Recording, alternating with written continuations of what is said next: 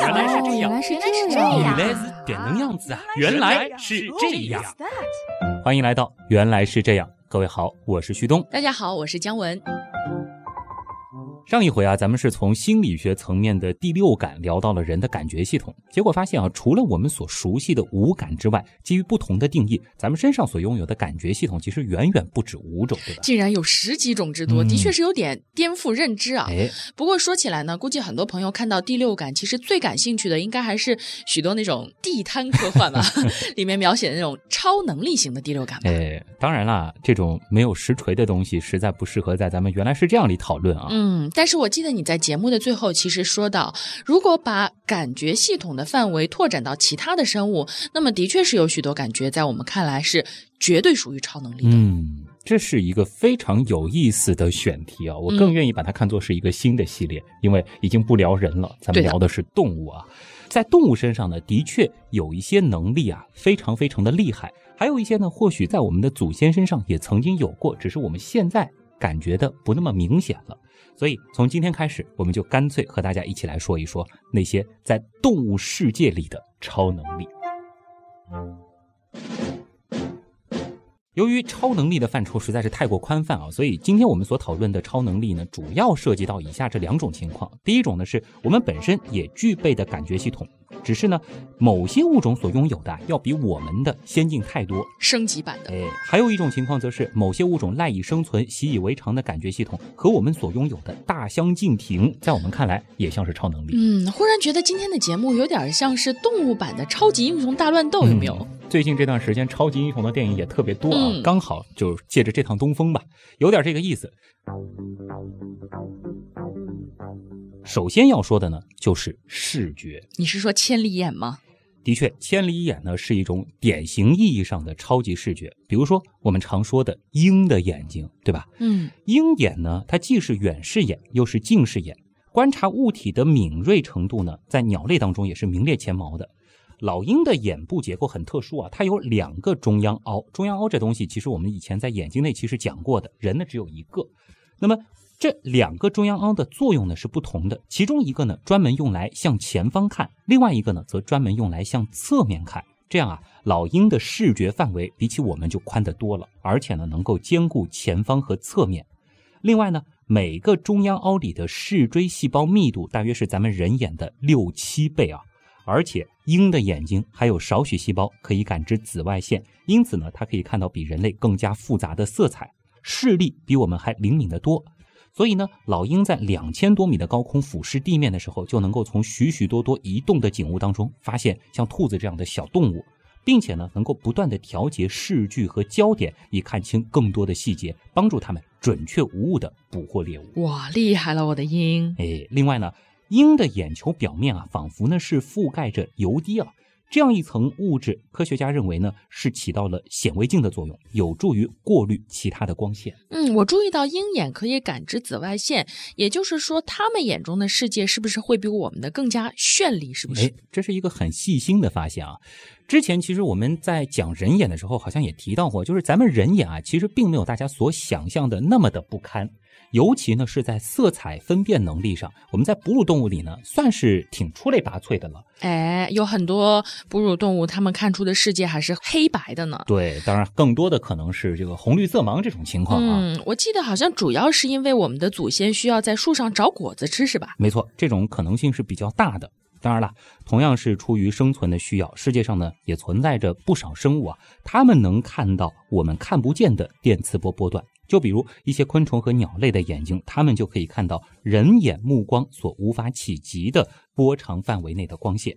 而且呢，更有意思的是啊，在我们看来似乎颜色非常单调的，比如说鸟类的羽毛，又比如说是一些花朵，如果我们在近紫外线下观察它们，它们通常会呈现出彩色。不过呢，这种彩色因为我们没有办法直接看到嘛，所以没有办法用我们的语言来直接描述。那姑且我们就把它叫做各种紫外色吧。嗯，那这种颜色有什么用呢？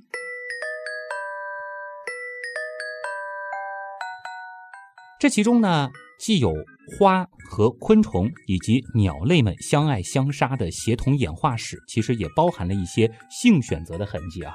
比如说，许多看上去是白色或者是黄色平平无奇的花朵，在紫外线下呢，实际是分布着各种各样的条纹和斑点。植物学家就认为了，这实际啊是为了给那些看得见紫外线的昆虫所准备的，方便它们找到自己，在花丛中直接找到我。甚至呢，有一些斑纹啊，当然是紫外色的斑纹啊，是用来吸引或者是引导昆虫进入到特定的位置，帮助它来传粉的。而一些鸟类的羽毛啊，在紫外线下则会显示出一些格外显眼的区域。那么，鸟类学家就认为，这主要是方便它们在茫茫鸟海中。寻找或者是吸引到那个心中的他。哎呀，好想体验一下，不知道鸟眼或者是虫眼里的世界到底是怎么个丰富多彩法？嗯，说起体会哦，我最想体会的或许是皮皮虾眼中的世界。为什么？我们人类。是三种视锥细胞，对吧？所以我们能够看到基于这个三种颜色的各种各样的色彩。对，那么鸟类呢，许多都有四种视锥细胞，所以它们眼中的色彩的绚烂程度已经是我们无法去想象的了。多了一种颜色，其实它带来的这个复杂度是指数级上升的。嗯，而皮皮虾呢？人家拥有十六种视锥细胞，哇！他们的脑袋那么小，处理得过来这么眼花缭乱的色彩吗？我觉得眼花缭乱都无法形容他们所感觉到的这个彩色的世界了啊！当然，科学家也不知道他们为什么要有那么丰富的视锥细胞。话说回来呢，颜色啊本来就是咱们人类基于自身视觉细胞特征，将光谱中的可见光波段人为划分的产物。光谱的本质呢其实是连续的，对吧？只不过呢。人类由于具备几种对特定波长反应敏感的视细胞，而习惯性的将连续的光谱基于自身最容易感受到的三个波长阈值而给光谱来命名。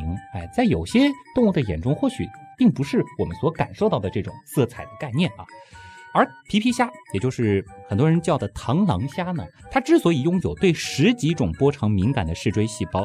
或许呢，是意味着它们在对光谱的主观感知上有着远超人类的差异敏感性。也就是说啊，并不是有那么多颜色给他们感受，而是他们在分辨有着细微差异的颜色时，是会比咱们人类有着更强的敏感性。哎，我可不可以这样理解啊？就是直男审美眼中不同色号的口红和妆容狂人眼中那种不同色号口红的主观差异的加强版？请问？这些颜色真的有区别吗？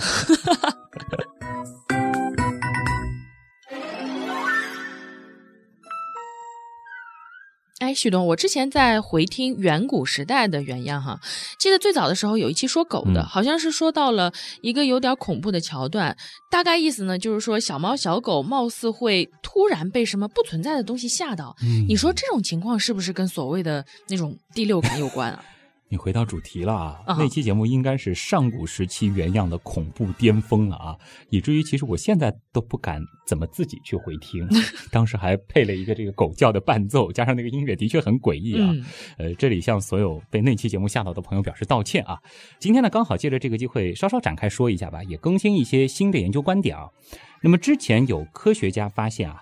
宠物猫狗所谓的第六感呢，可能并非仅仅是江湖传说，而是确有其事。那个时候我记得是提过，它们的各种感知都会比我们更加的敏锐一些，而且现在还发现，就是猫和狗呢，它们的确也具有。紫外线视力，所以呢，他们的确有可能直接看到咱们人眼所看不到的东西啊。当然，这个东西不一定是那种超自然的东西啊。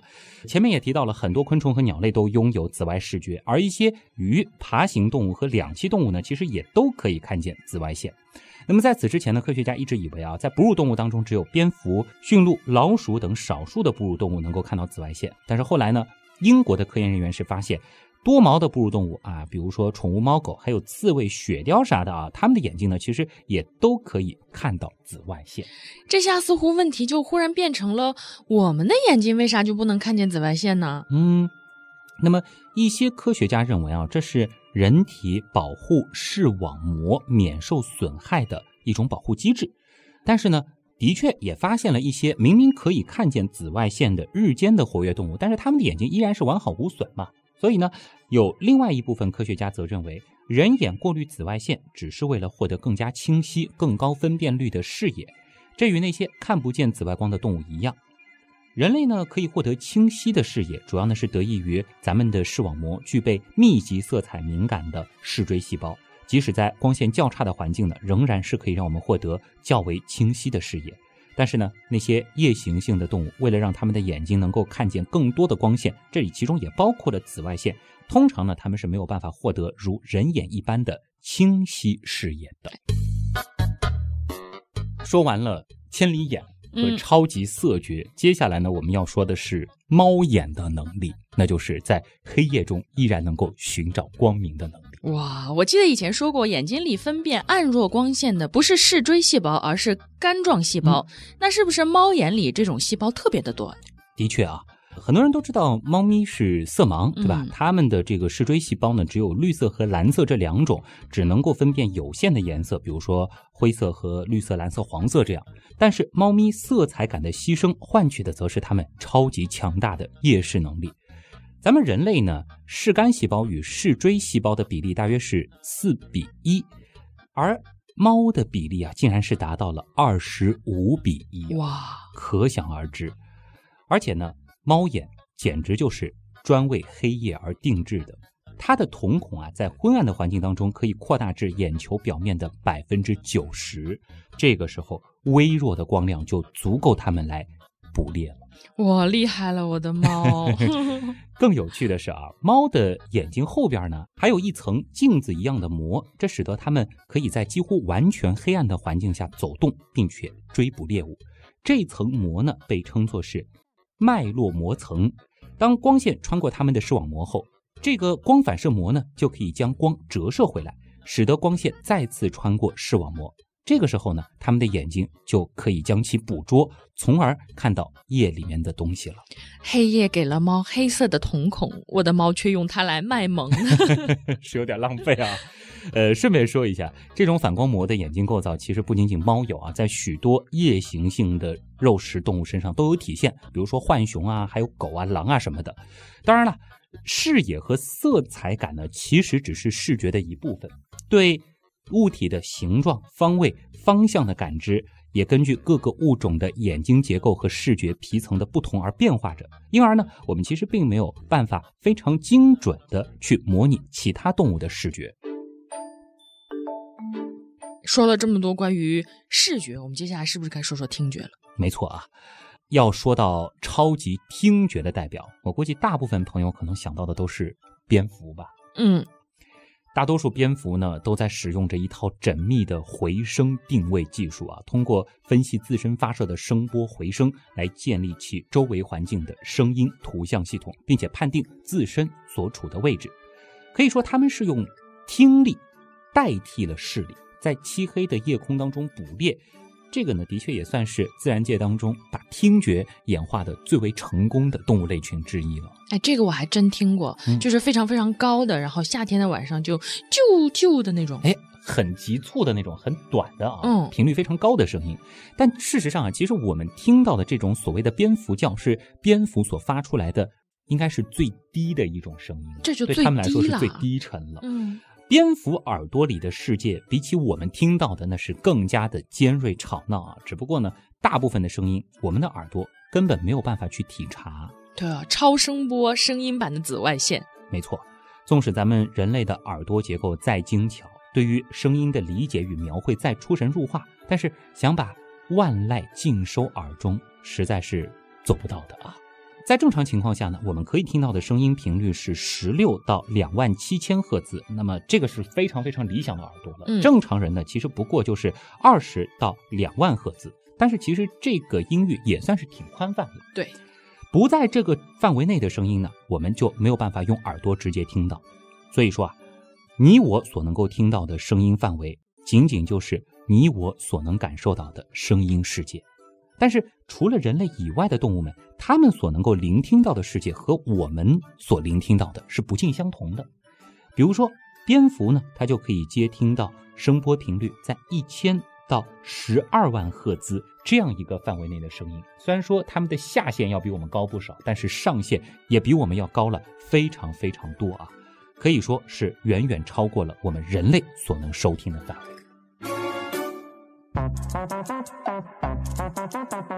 那超声波到底有什么好处呢？蝙蝠为什么要选择超声波呢？其实是存在着许多种理由的啊。首先呢，自然界当中很少有其他声音具有这样的高频率，所以呢，来自其他声源的干扰非常的小，有利于蝙蝠正确分辨。其次呢，超声波在空气当中传播一段距离啊，就会非常快的衰减，它并没有办法传得很远。这样呢，既可以避免不同蝙蝠之间的回声定位系统相互干扰，也有利于接近猎物，驱避天敌。当然了，选择超声波最为重要的原因呢，其实还在于蝙蝠的猎物本身。这跟猎物又有什么关系呢？你想想，蝙蝠通常吃啥？蝙蝠吃小虫子吗？对吗？再想想啊，超声波它的特点是频率极高，对不对？嗯，那相应呢，它的波长就很短。利用回声定位系统来寻找猎物，所采用的最理想的声波呢，就是这个波长啊和目标的长度相近似。蝙蝠捕吃小昆虫，因此呢，它就需要波长短、频率高的超声波。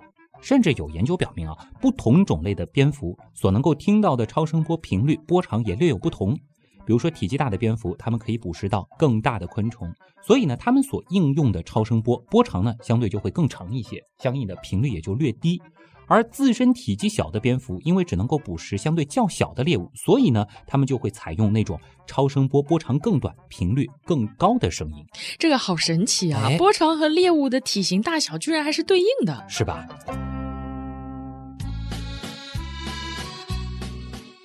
其实呢，在动物界啊，采用回声定位系统的并不是蝙蝠一家，在海洋当中还有另外一个大名鼎鼎的例子，就是海豚。对，蝙蝠的这种以食物来决定回声定位系统的声音频率的情况，其实也同样解释了海豚这样的鲸类动物。虽然它们的体型非常非常的大，但为什么也会去选择那种波长短、频率高的超声波用于捕食？主要呢，也是因为它们捕食的通常是体积较小的水生动物。同样。在陆地上啊，那些食虫类的刺猬也是异曲同工的，也是用类似的频率。当然，另一方面啊，在猎物里，就是被捕食者当中，嗯，同样是出于生存的目的。比如说，蝙蝠的猎物中，夜蛾啊，这是一种小蛾子，它们呢也可以听到超声波，这个主要就是用来躲避。蝙蝠的袭击。你刚刚说海豚，忽然让我想到了 Vitas 的海豚音，是不是人耳其实也听不到海豚真正的歌喉？没错啊，也是超声波嘛。与蝙蝠类似啊，对于海豚本身而言，它们的高频声音呢，前面说了，就是为了探测那种体型小巧、活动灵活的鱼类所必须的，毕竟是为了填饱肚子嘛。此外呢，高频音其实也是海豚交流情感的语言。可以说啊，是使用超声波和回声定位技术最高超的动物类群之一了。而它们的声音呢，也被认为可能具有互相交流的含义。那回声定位非得用超声波吗？诶，的确也有不用超声波的例子啊。用低频率的声波进行回声定位，有一个最著名的例子，那就是那些在洞穴里栖居的鸟类。哎，比如说生活在我国南方，还有东南亚，包括澳大利亚的金丝燕。金丝燕也是利用回声来确定环境的。那它们使用的最佳频率呢，其实是在八百到五千赫兹之间，这个频率就非常的低了啊。嗯，和蝙蝠相比呢，这个声音绝对算得上是低沉。那么低频率声波同样有好处，就是因为它不容易衰减，用于探测周围的大环境、定位巢穴的具体位置呢，其实是比较适宜的。而且金丝燕呢，它不是完全不利用光线。在有充足光线的时候呢，它就不利用回声定位了，而是转为依靠视觉去捕捉食物。明白了，关键还是得看环境。对，毕竟都是适应的结果哈。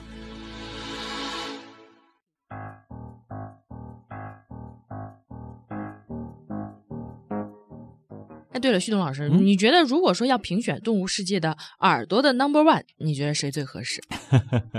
要说到耳朵大啊，那肯定是大象。嗯。它的耳朵呢，可不单单是当做蒲扇用的啊。其实，作为名副其实的重低音歌唱家，他们所能发出和听到的声音是远远低于人类所能听到的声音频率极限的。在一九八六年的时候啊，三位美国康奈尔大学的研究者就发现，亚洲象呢能够发出并且感知次声波。那些声波的频率呢，仅仅只有十四到二十四赫兹。哇！在此后呢，非洲象也被证明可以聆听次声波。作为一种社会性动物呢，不同家族的象群之间可以利用次声波来进行远距离的联络。次声波衰减的比较慢，因此呢，可以传递到更远的地方。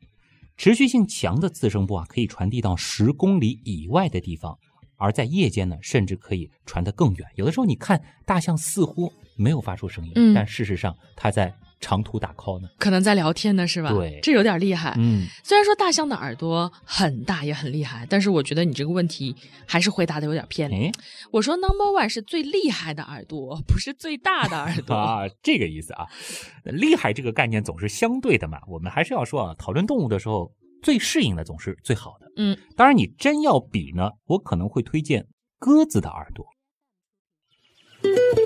脑洞太大，休息一下。如果听节目不过瘾，大家也可以去咱们的微信订阅号里逛一逛啊。和节目有关的更多知识干货，每周节目的 BGM 歌单，还有趣味猜题闯关都在那里了。微信订阅号搜索“旭东刀科学”，旭是旭日的旭，东是山东竖着写，刀是唠叨的刀。其实你打“旭东刀科学”的拼音也是可以直接搜到的。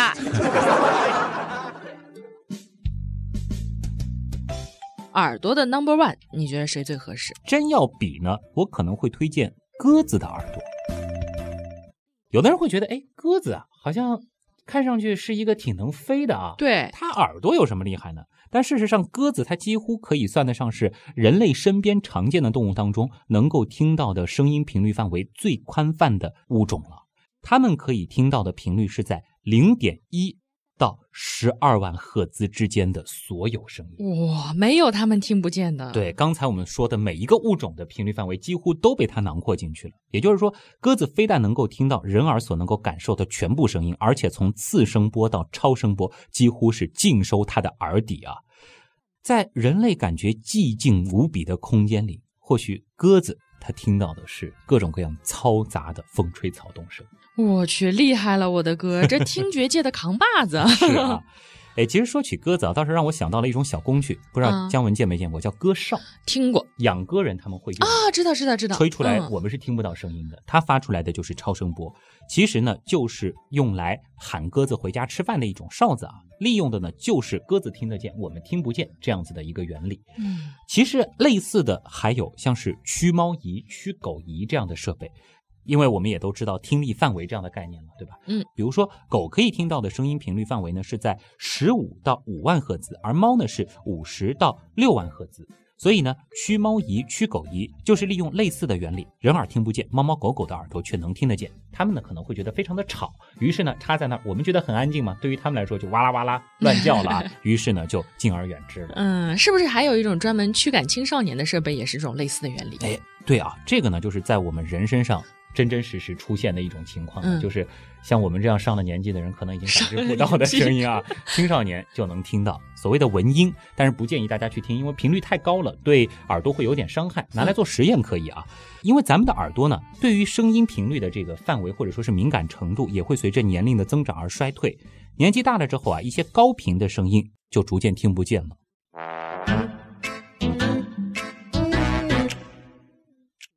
说起听觉啊，我觉得啊，如果我们仅仅局限在耳朵上，似乎还是有点狭隘。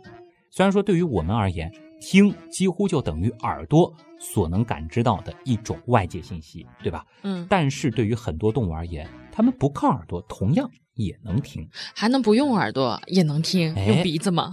比如说蜘蛛啊，嗯，它们没有耳朵，而是用腿，确切的说啊，是依靠腿上的听毛来聆听周围的动静。这蜘蛛用腿毛来听，当然了，这种听呢，在我们看来的确是可以打个引号啊。蜘蛛呢是主要依靠嗅觉和触觉来感知外界信息的。对于他们来说呢，听觉又可以算得上是触觉的一部分。怎么去理解呢？蜘蛛的感觉器官呢，就是它们全身附着的触毛，这个呢就是用来感受外界刺激的。特别在它们的腿部啊，有许多的听毛和嗅毛，在毛内呢有很多的神经末梢，可以将感知的声音等机械波啊传递给它的中枢神经，以达到听的目的。那如果说蜘蛛的耳朵就是它们的听毛，那可以说一只蜘蛛是拥有无数个耳朵。无法想象声音这个概念在蜘蛛的耳朵里，在蜘蛛的腿毛里 是一种怎样的感受哈？是啊，如果说要把听单纯就理解为生物对于外部机械波振动的感应的话，那么其实各种各样的动物，有一些甚至是在我们看来非常简陋或者是原始的动物，它们都会有各自稀奇古怪的耳朵。比如说啊，蟋蟀。它的前腿呢可以感受声波的震荡，尾须上的听毛呢就是一种触觉器，能够感受到声波的刺激。这个和蜘蛛稍稍有点像。还有一些像古鱼一样的小鱼啊，它们可以用它们的鱼标来当做耳朵听。这种特殊结构的鱼标呢，可以探测到微小的声音震动，而后呢把这种震动由中耳中的一套骨骼叫做韦伯氏器传递给内耳，然后呢，内耳当中的一类特殊的毛细胞会对这种振动来做出反应，再将它们转变成为声音的信息传递给鱼的大脑。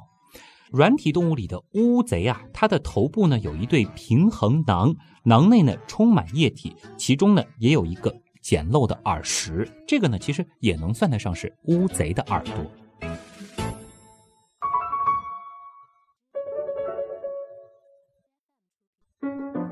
到这里，我们对于听觉的定义都快被颠覆了。哎，就是说到这里，我觉得触觉和听觉它的界限已经很模糊了。嗯，姜文说的很对啊。所以接下来呢，我们干脆就顺着和大家来说一说另一种感觉——触觉。动物身上的超级触觉又是怎样的呢？这里我们要说啊，很多动物它们脑海当中的触觉，或者就是对于它们来说，触觉的这种感觉，相比于我们所熟悉的。也是不大一样的。首先，我们要说的还是大家喜闻乐见的喵星人。嗯，我知道你要说什么了。猫咪的那个胡子，对吧？嘿，对。小时候就听说过，这是猫咪的尺子，可以量耗子洞的宽窄什么的。但其实啊，对于猫来说，胡须的作用远不止如此。首先呢。这个东西还是有一个专业的叫法啊，叫触毛啊。前面我们在说蜘蛛的那个腿毛的时候，其实也用了这个词。当然呢，这个构造上还是有些许不同的。这种触毛呢，也可以叫感觉毛。我们说猫啊，虽然浑身都是毛，对吧？但是不同的毛其实是各有功用的。比如说又直又长的披在最外面的是真毛，它主要呢是起到防湿和保护绒毛的作用，有点像动物的外套。在这个真毛下面呢，啊，是摸起来最舒服的那一层啊，就是又短又细又柔软的绒毛。这层毛啊，非常的蓬松柔软，也能够阻止身体热量的散失。这个呢，就像动物的保暖内衣。而我们说的触毛是什么呢？触毛啊，会比这个真毛还要粗上三倍，可以说呢，又硬又韧，而且呢，它的毛囊要比真毛和绒毛都深得多。在毛囊周围呢，还有很多的血管和神经末梢，所以一碰到点什么东西，猫呢就能够立刻的感觉到。那如果把这个触毛剪了呢？我就见到过一些丧心病狂的猫奴 把猫的胡须给剪了，可千万别这么做。如果说剪掉猫咪的胡须啊，猫呢就会觉得特别的别扭。就好像是司机开着一辆被摘了后视镜的车一样，呃，虽然还能正常的开，但总觉得少了点什么，没安全感。哇，这要哪个铲屎官粗心了，对吧？或者说听我们说多了，产生好奇心了，把主子的触毛剪了，这如何是好？嗯，虽然我不建议大家去剪啊，但是真剪了呢，也不要太担心。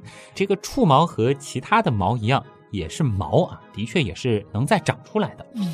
那么科学家呢还做过这样一个有意思的实验啊，就是说把猫的这个眼睛蒙上，养一段时间之后，就会发现和正常的猫相比，蒙眼猫的触毛或者说是这个胡须生长的速度呢要快一些，而且呢长得也更多。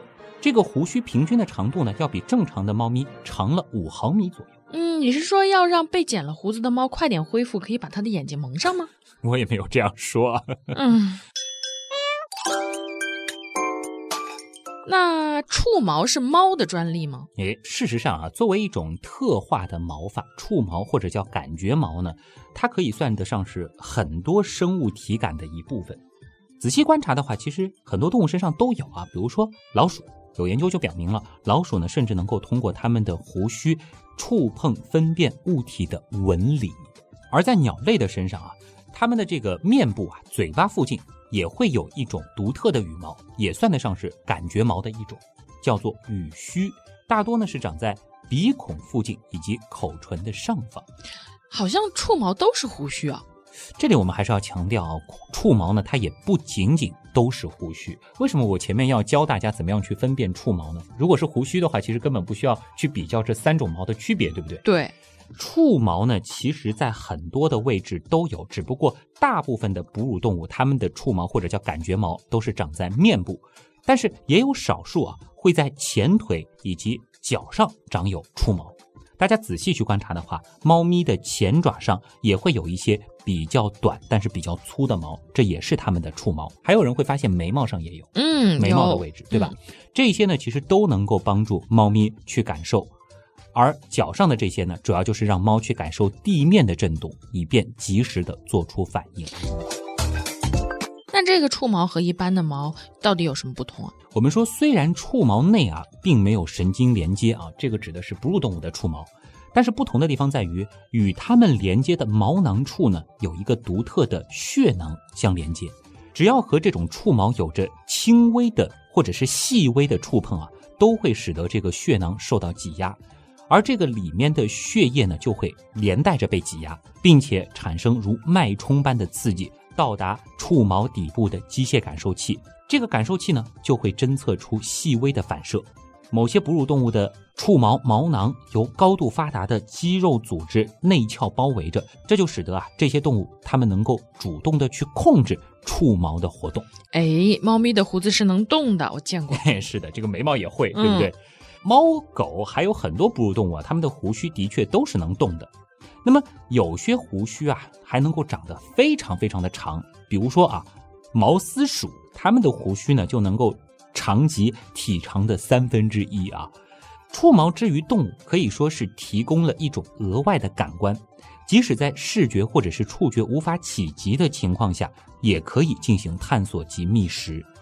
部分的动物啊，比如说家鼠，甚至呢可以通过触毛来感受空气间的变化。其实我最好奇的是呢，触毛带来的感知到底和我们所熟悉的那种触觉有什么样的不同呢？嗯，那一定要从大脑层面去看一看这个问题。我们说，为了提供触毛的灵敏反应，哺乳动物呢不得不预留相当大面积的脑部来处理来自触毛的刺激。来自触毛的讯息通过三叉神经先进入脑干及丘脑进行处理后，最后呢传递至感觉皮质功能柱。哺乳动物呢也会用相当多的能量维持储存触毛血囊的温度，以备随时使用。而不少啮齿目的动物呢，甚至主动的会通过触摸的方式去整理它们的触毛。也就是说，像老鼠这样的啊，嗯它可能在感觉的时候优先得要整理一下触毛，就像我们揉揉眼睛在看东西，才看得清楚对。嗯，彻底明白为什么猫的胡须不能剪了。这相当于是让它们暂时的失明或者失聪啊。对。所以对于它们的大脑来说，触毛提供的感觉是占据相当重要的地位的。对，如果说猫咪演化成了这个世界上的智慧主宰啊，它们在描述五官的时候，很有可能会把触毛单独的算作是一种感官的。触摸好不好看？理解，对。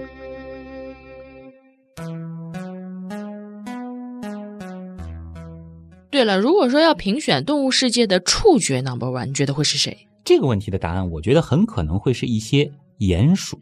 哦，我们曾经说过一种动物叫裸鼹鼠，对不对？嗯，生活在中东地区的一种鼹鼠啊，看上去呢像是一条毛茸茸的香肠。它们的头部啊，除了嘴巴有开口，露出尖锐的用来挖土和咬食树根的牙齿外，就再也没有任何其他的开口了。也就是说，没有耳洞，嗯也没有眼睛。就一张嘴。对那么，如果你用强光照射它，会发现它没有任何反应，甚至脑电波也不起变化，说明它是完全失明的。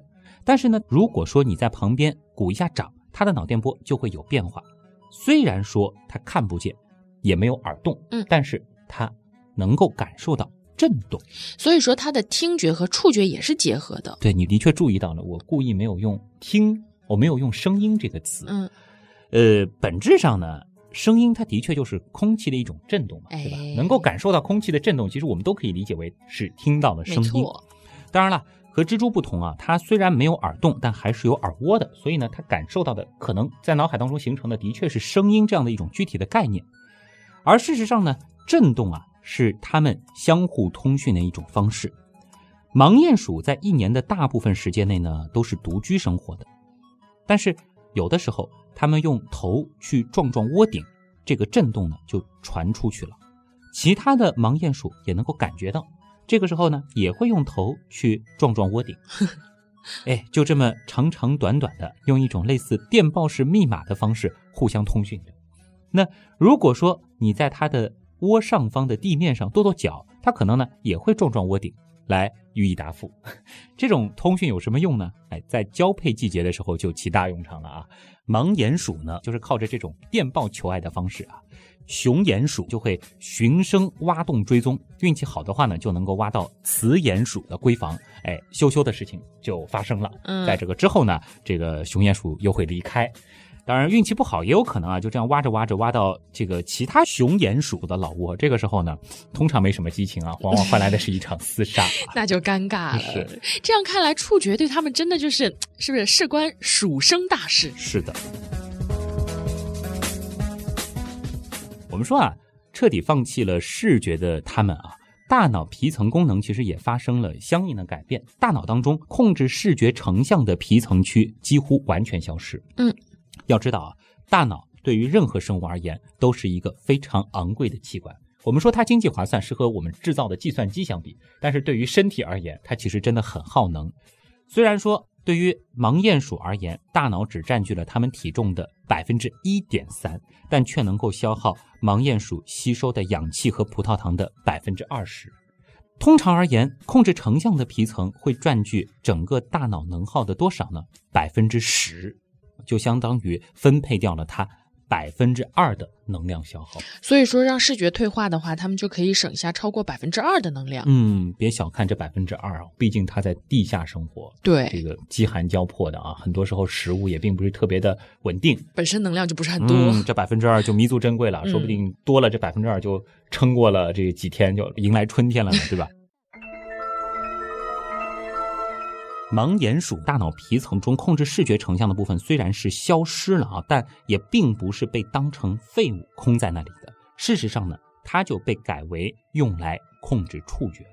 因此呢，盲鼹鼠用于控制触觉的皮层区域啊，几乎是小鼠的两倍。那前面已经说过，它们主要是通过感触震动来互相通讯的，而它们在黑暗的地下挖掘隧道的时候，其实也是靠着它们灵敏的触觉来指引的。当然，它们也需要非常好的听觉来接收其他盲鼹鼠发来的电报。顺便提一下啊，它们的嗅觉其实也非常的发达。它们呢需要通过这样的能力去寻找植物的根和闻其他盲鼹鼠的尿来判断敌友，而且它们还有非常好的磁场导向感觉。因此呢，在迷宫般的隧道当中也不会迷路，借此躲过像是蛇这样的天敌的追捕。触觉、嗅觉消耗了这么多的能量，所以眼睛的这一点牺牲还是值得的，对他们来说。那这个鼹鼠的触觉到底有多发达呢？不同的鼹鼠呢，它的这个触觉的发达程度还是有些许差距的啊。我们说一些鼹鼠啊，在每厘米皮肤上呢，会拥有超过十万个神经末梢。哇，这就使得它们具备非常非常优秀的触觉。它们只需要一百二十毫秒的时间，就能够从周围土壤当中挑选出微小的猎物，并确定它是否可以食用。这个触觉的敏感程度不亚于我们眼睛的敏感程度。嗯，更夸张的是什么呢？有一种鼹鼠叫星鼻鼹鼠啊。为什么叫星鼻呢？就是说它们的这个鼻子呢是像星星的光芒那样呈放射状的，有点怪怪的啊。星鼻鼹鼠的鼻子可厉害了，因为在动物王国当中几乎找不到。还能够和它相抗衡的鼻子，拥有极其高密度的触觉神经末梢。我的天，那触觉对于它而言，这得敏感成什么样啊？敏感成什么样？可能敏感的会有点痛吧？嗯，为什么？科学家们呢是研究了星鼻鼹鼠神经末梢的这种密集分布啊，就发现了有一种对于轻微触碰非常敏感的高密度神经细胞，以及另一种对疼痛反应的。低密度神经细胞，因此他们的这种高敏感度的真正原因呢，可能是他们直接把触觉和痛觉连通在一起了。嗯，那我还是不要拥有这种超能力了，这简直是会呼吸的痛啊！是啊。所以在星鼻鼹鼠这儿，是不是触觉又和嗅觉混在一块儿了？对，前面是触觉和听觉混在一块儿，嗯在它这儿呢，触觉和嗅觉可能又混在一块儿了。观察得很仔细，而科学家也是这么想的。甚至呢，也有科学家就据此在推测触觉和嗅觉它本质上的内在联系了。科学家呢，现在已经可以利用新鼻鼹鼠的高触觉敏感度的鼻子来鉴定众多对体感刺激良性或者是有毒性的分子。而新鼻鼹鼠的这种特殊碰触神经元的特化，让研究人员是缩小了参与到神经信号转换过程中的特殊分子的范围，而且呢，也缩小了创造这种神经细胞特化的基因范围。这些基因呢，其实也发现于老鼠和人类的基因组当中，这就表明啊，同样的接触机制或许遍布在哺乳动物王国里。虽然说不能秒懂这到底意味着什么，反正就是很厉害的样子啦。原来是这样，就是这样。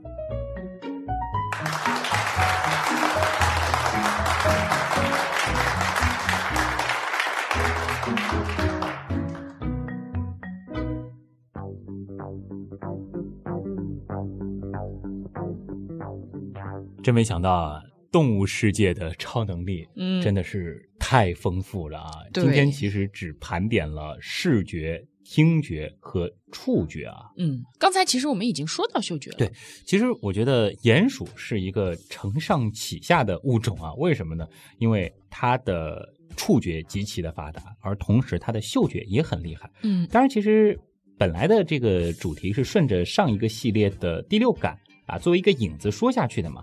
那么鼹鼠其实就具备一些哎，真正称得上是那种第六感息息的能力啊，比如说这个磁感的这种能力。嗯，这个呢，其实就是下一期我们会继续和大家去盘点的啊。下集预告来了，下一集呢，我们会继续在动物世界里游走啊，嗯继续看看拥有各种各样超能力的动物英雄们。